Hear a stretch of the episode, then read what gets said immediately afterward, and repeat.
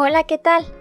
Vengo a invitarte a que conozcas todos los productos que tenemos para ti en La Mama María, una empresa 100% mexicana con sede en Zapopan, Jalisco, dedicada a la producción y fabricación de productos derivados de la cera de soya y parafina. Contamos con una gran variedad de modelos, aromas y presentaciones de velas aromáticas, ideales para cualquier ocasión. Síguenos en Instagram como arroba lamama.maría y en Facebook como velas.lamama.maría. O puedes enviarnos un WhatsApp al número 33 20 38 69 58. Comunícate con nosotros para realizar tus pedidos. Hacemos envíos a toda la República Mexicana. La Mama María, la Mama Hechos con mucho amor mexicano.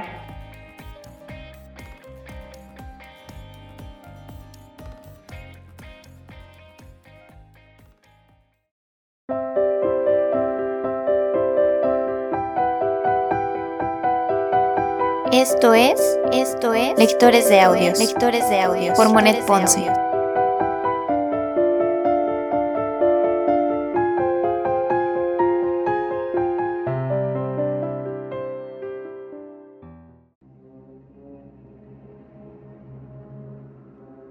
Segunda temporada. Segunda temporada. Frankenstein.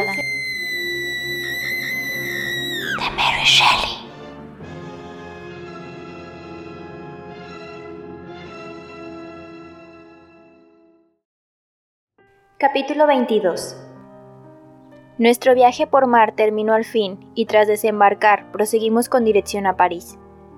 Al llegar allí me vi forzado a reconocer que había abusado de mi resistencia, por lo que tuve que pasar unos días descansando. Mi padre hacía cuanto podía por rodearme de atenciones y, desconociendo la causa de mi mal, trataba de remediarlo, pero los medios de que se valía eran muy distintos de los que yo precisaba. Insistía en verme rodeado de otras personas, cuando yo aborrecía a todos los hombres. Oh, no, no era ellos a quienes odiaba. Eran mis semejantes, eran iguales a mí, y aún el más horrible de ellos me atraía como si fuera una criatura angelical. Pero me dominaba la idea de que no me estaba permitido gozar de su compañía, porque había lanzado entre ellos a su enemigo, a un ser cuyo mayor placer era el derramamiento de sangre los lamentos de sus víctimas. ¿Cómo me aborrecerían todos y cada uno de ellos? ¿Cómo me borrarían de este mundo si conocieran mis demoníacas acciones y los crímenes que por ellas se habían originado? Mi padre no insistió para que trabara nuevas amistades, pero siguió buscando el medio de conseguir que aquella desesperación desapareciera. Algunas veces creía que mi desolación provenía de la vergüenza que había experimentado al tener que ser juzgado por un tribunal, y trataba de convencerme de lo fútil de mi orgullo. Padre mío, le decía yo entonces, que poco me conoces. El envilecimiento de los hombres, la degradación de sus pasiones, no tendría límite si alguien tan despreciable como yo pudiese manifestar el menor orgullo. Justine, la pobre e infeliz Justine, era tan inocente como yo, y pagó con la vida una acusación idéntica a la que cayó sobre mí. Y pensar que soy el verdadero culpable, que yo la asesiné. William, Justine y Henry, todos murieron en mis manos.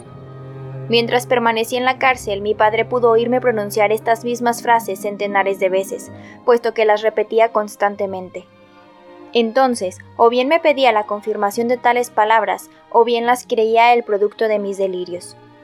Luego, durante la convalecencia, pensó sin duda que esta idea había arraigado en mi imaginación durante el periodo más agudo de la enfermedad, no siendo más que un rescoldo lo que todavía manifestaba ocasionalmente. Yo evitaba cualquier tipo de explicación, poniendo especial cuidado en mantener oculto todo cuanto se refiriera al monstruo. Sabía que si declaraba toda la historia sería tomado por loco, y esta idea era suficiente para mantenerme en un estado de mutismo absoluto. Sin embargo, aunque hubiese pensado que él me creería, tampoco habría osado revelarle toda la verdad, por temor al estado de intranquilidad en que ello le sumiría.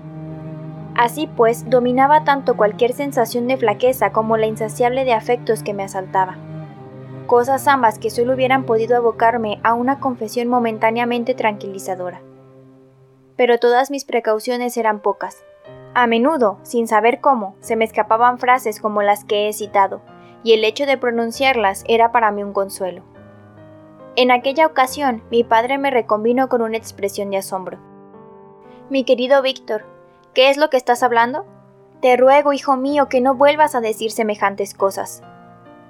No creas que estoy loco, le dije, no sin energía. El sol y el cielo han sido testigos de mis actividades y te confirmarán lo que te acabo de decir. Yo soy el asesino de estas inocentes víctimas. Todos murieron por causa de mis manipulaciones, aunque lo cierto es que hubiera derramado con gusto mi sangre para salvar sus vidas. Pero no me ha sido posible librarles de la muerte. No me es posible sacrificar a toda la humanidad. Estas palabras acabaron por convencer a mi padre de que yo tenía la mente ligeramente trastornada, y cambió de conversación para alejarme de mis pensamientos. Estaba empeñado en hacer que olvidara el recuerdo de las tristes y horribles escenas acaecidas en Irlanda, por lo cual nunca más volví a oírselo mencionar, ni consintió tampoco en que yo hablase delante suyo de mis infortunios. El tiempo transcurrido hizo que me serenara un poco, aun cuando la desgracia se había apacentado para siempre dentro de mí. Las conversaciones que mantenía adquirían cada vez una mayor coherencia, debido sobre todo a que me esforcé en reprimir la voz de mi conciencia, que con frecuencia intentaba gritar toda la verdad al mundo entero. Mi comportamiento se hizo más tranquilo y más acorde con la normalidad de lo que había sido desde mi excursión al mar de hielo. Pocos días antes de dejar París para dirigirme a Suiza, recibí una carta de Elizabeth concebida en los siguientes términos. Ginebra, 18 de mayo de 1700. Mi querido amigo, he sentido un inenarrable placer al recibir carta de mi tío, fechada en París. No estás ya a una distancia tan grande de mí, por lo que me anima la esperanza de verte antes de quince días. Pobre primo mío, cuánto has debido sufrir. Me invade el temor de encontrarte en peor estado de ánimo que cuando abandonaste Ginebra.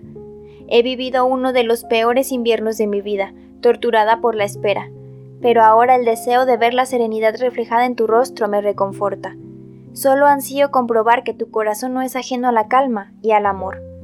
Me atenaza una duda, y es que persistan los sentimientos que causaban tu pesar hace un año, incrementados quizá por el paso de los días. Nada más lejos de mi ánimo que causarte un disgusto, pero es preciso que antes de que nos reunamos medie entre nosotros una explicación. La conversación que mantuve con mi querido tío antes de que fuera a buscarte creo que la hace necesaria.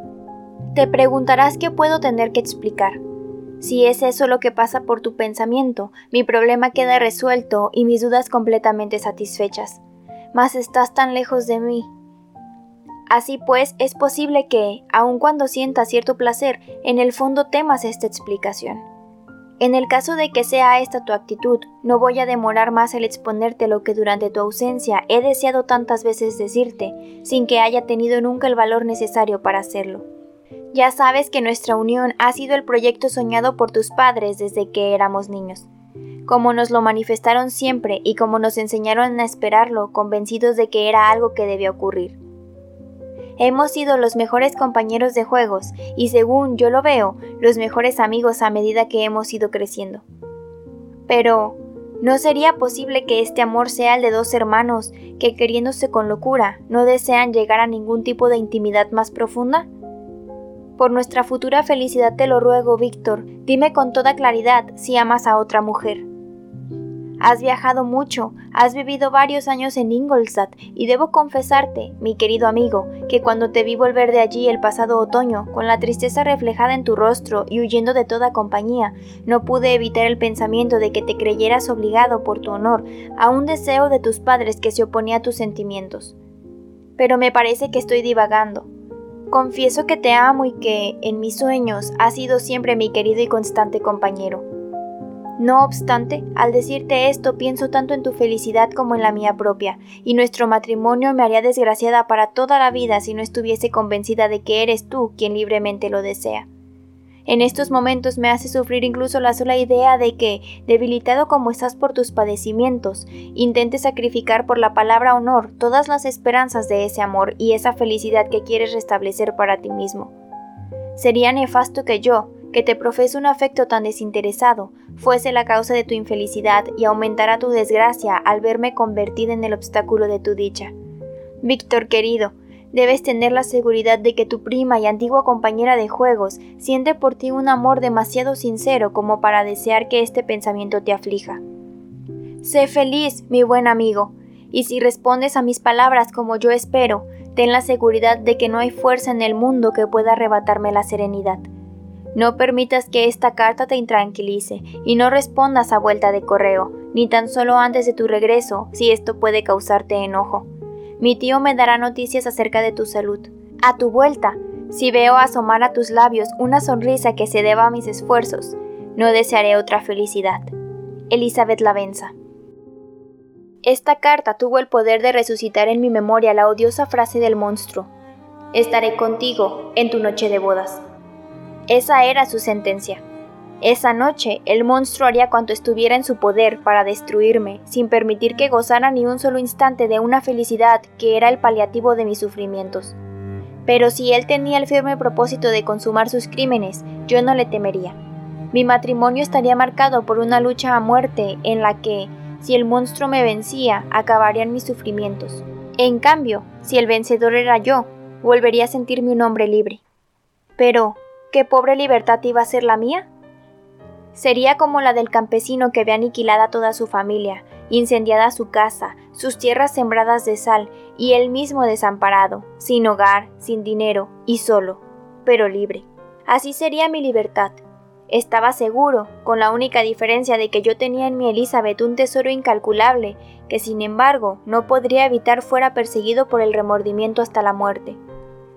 Mi dulce y adorada Elizabeth, Leí varias veces su carta que consiguió me desahogara un poco e incluso que llegara a concebir sueños de amor paradisiacos. Pero ya había mordido la manzana del mal y el brazo del ángel vengador se extendía sobre mí para arrojarme del Edén de mis esperanzas. A pesar de ello, estaba dispuesto a dar la vida para conseguir su felicidad. Sabía que si el monstruo se atrevía a ejecutar su amenaza, mi muerte se produciría inevitablemente. Este pensamiento me indujo a creer que quizá mi matrimonio fuera el pronto cumplimiento del destino que me esperaba. Mi destrucción estaba sentenciada. Así pues, si retrasaba la boda, mi verdugo podía pensar que lo hacía influido por el temor de su venganza, en cuyo caso era muy probable que maquinara otra mayor. Había jurado estar presente en mi noche de bodas, pero entre tanto había demostrado su sed de sangre, difícilmente insaciable, asesinando a mi amigo Clerval poco después de formular su amenaza. Así pues, si mi unión con Elizabeth podía proporcionar su felicidad y la de mi padre, no iba yo a permitir que las amenazas del horrible ser la demoraran por más tiempo. En este estado de ánimo respondía la carta de mi prima. Rebosaba afecto y ternura, y entre otras cosas, le decía Temo, amada mía, que no quede mucha felicidad en el mundo para que podamos disfrutarla. Pero sea como sea, todo lo que espero alcanzar en esta tierra puede venir tan solo de ti. Debes olvidar los injustificados temores que me manifiestas en tu carta, porque es a ti únicamente a quien deseo consagrar mi vida. Tengo un terrible secreto, Elizabeth, un secreto que cuando lo conozcas hará se te hiele la sangre en las venas de horror, y te sorprenderás mucho más cuando veas que, en lugar de sucumbir, he podido sobrevivir a mi desgracia. Te revelaré este secreto al día siguiente de nuestro matrimonio, pues estoy convencido, mi querida prima, de que entre los dos debe reinar siempre la confianza más perfecta. Hasta entonces te ruego que no menciones a nadie esto ni hagas alusión a ello. Sé que pondrás todo tu interés en hacer lo que te pido.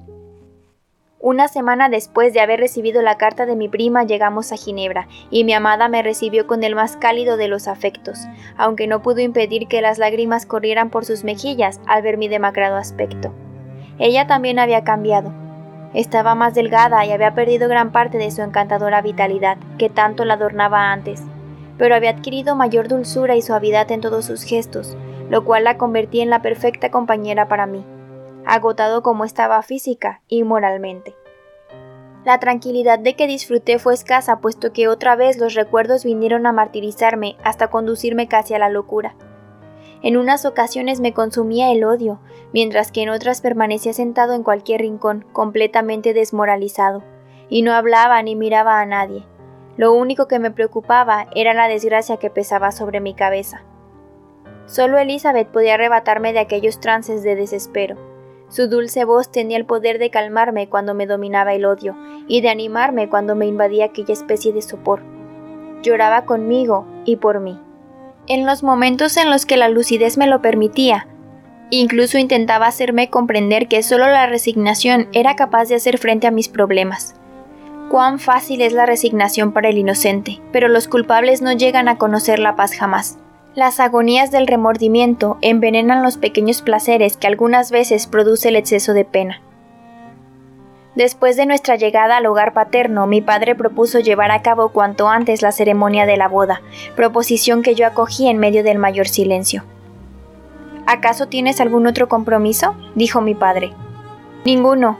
Amo a Elizabeth y el único consuelo que me alivia es pensar en nuestra próxima unión. Fija el día y a partir de ese momento me consagraré, tanto en la vida como en la muerte, a la felicidad de mi prima. Querido hijo, no hables así. Si bien es verdad que hemos vivido tremendas y horribles desgracias, no por ello permaneceremos desunidos.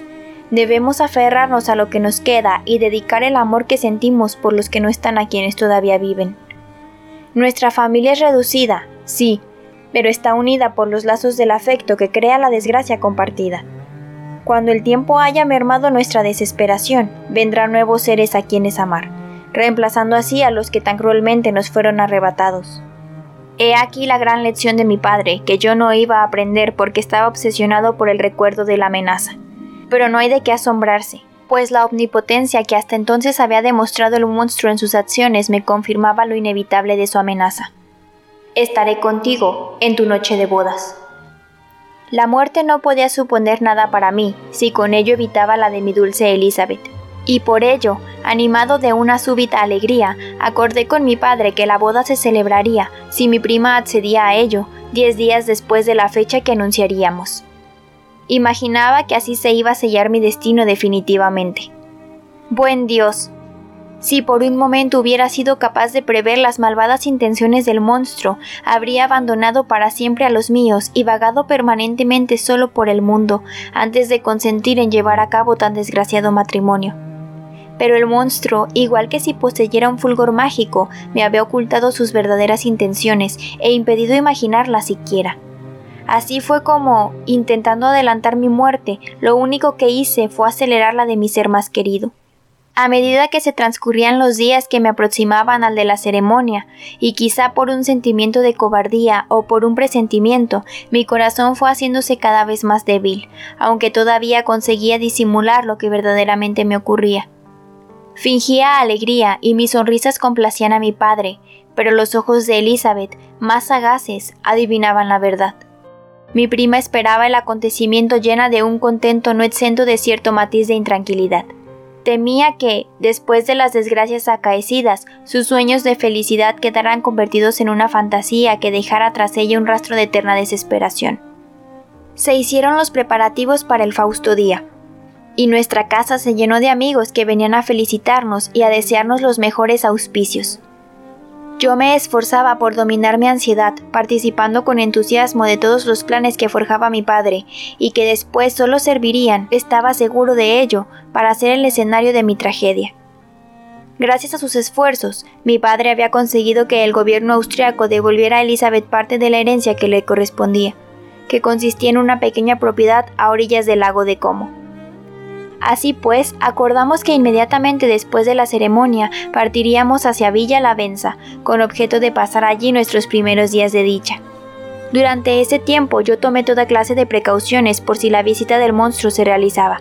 Llevaba siempre conmigo una pistola y una daga, aparte de permanecer constantemente alerta en espera de un posible ataque por sorpresa. Esto contribuyó a tranquilizarme algo más, pero en realidad sucedía que, Mientras más próximo estaba el momento crítico, menos verosímiles me parecían las palabras del monstruo, llegando hasta el extremo de creer que su amenaza no se iba a cumplir. A esta creencia contribuyeron en gran manera las conversaciones que oía constantemente a mi alrededor, en las que se hablaba de mi matrimonio como de algo que nada ni nadie podían ya impedir. Elizabeth se sentía feliz al verme a mí más sereno y su espíritu había dejado de preocuparse. Sin embargo, el día de nuestra unión no pudo evitar sentir cierta melancolía, producto quizá de un presentimiento largo tiempo animado en su corazón. Es posible que pensara en el terrible secreto que yo había prometido revelarle al día siguiente. Por el contrario, mi padre se mostraba rebosante de felicidad. y no vio en la melancolía de su sobrina otra cosa que la lógica intranquilidad de una novia a punto de consumar su matrimonio. Al término de la ceremonia, los numerosos invitados se reunieron en casa de mi padre para festejarla. Elizabeth y yo iniciamos, según habíamos convenido, nuestro viaje de bodas. Teníamos la intención de atravesar el lago y pasar la noche en Evian, para continuar el viaje hasta nuestro destino al día siguiente. El día era espléndido y el viento favorable. Todo parecía haberse combinado para que el recuerdo de tan fausto acontecimiento fuera maravilloso. Sin embargo, aquellos fueron los últimos momentos de dicha que pude disfrutar. Zarpamos inmediatamente después de terminada la ceremonia. El sol se hallaba en su apogeo y nos vimos obligados a protegernos de su calor debajo de un pequeño toldo, pues queríamos disfrutar de la magnificencia del paisaje. Unas veces era el Mont Salef lo que ofrecía nuestra vista, otras las riberas del Montalegre, y siempre, dominando todo el panorama, el Mont Blanc, y los nevados picos que intentan competir con él inútilmente. Cuando costeábamos la orilla opuesta, apareció ante nosotros el magnífico Jura, con su oscura mole que parecía una barrera insalvable para los nativos que quisieran abandonar su país, o una muralla infranqueable para los extranjeros que intentaran esclavizarlo. Tomé la mano de Elizabeth y le dije, no estés triste, amada mía. Si supieras lo mucho que he sufrido y lo que quizá habré de padecer todavía, harías lo imposible para que viviera unos momentos de tranquilidad y olvidara el temor que me obsesiona, porque este es el único día en que me estará permitido disfrutar. Sé feliz, mi querido Víctor, contestó Elizabeth. No te dejes llevar por la pena, me respondió ella. Espero que no haya nada inquietante y puedes tener la seguridad de que mi corazón está lleno de dicha, aunque mi rostro no lo demuestre.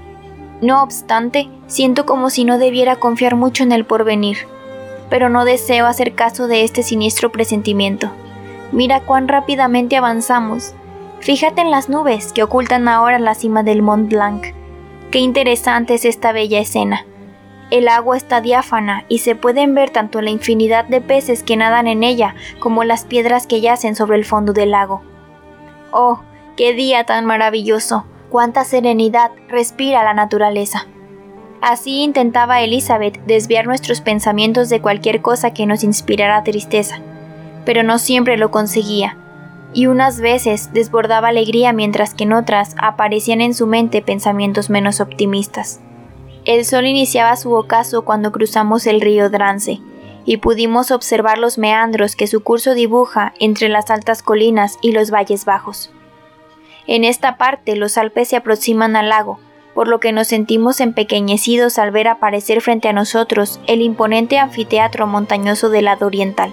Por fin divisamos el campanario de la iglesia de Evian, brillando entre los árboles del bosque, así como las sierras montañosas que enmarcan la ciudad. Mientras duró la puesta del sol, el viento que hasta entonces nos había empujado con fuerza se convirtió en una ligera brisa, que apenas conseguía ondular las aguas y que agitaba los árboles suavemente, produciendo con ello un runruneo que llegaba hasta nosotros junto con el perfumado aroma de las flores y el heno. Cuando desembarcamos, la noche ya había caído y su oscuridad renovó en mí el miedo y la desconfianza, que pronto habrían de atenazarme, para no abandonarme jamás.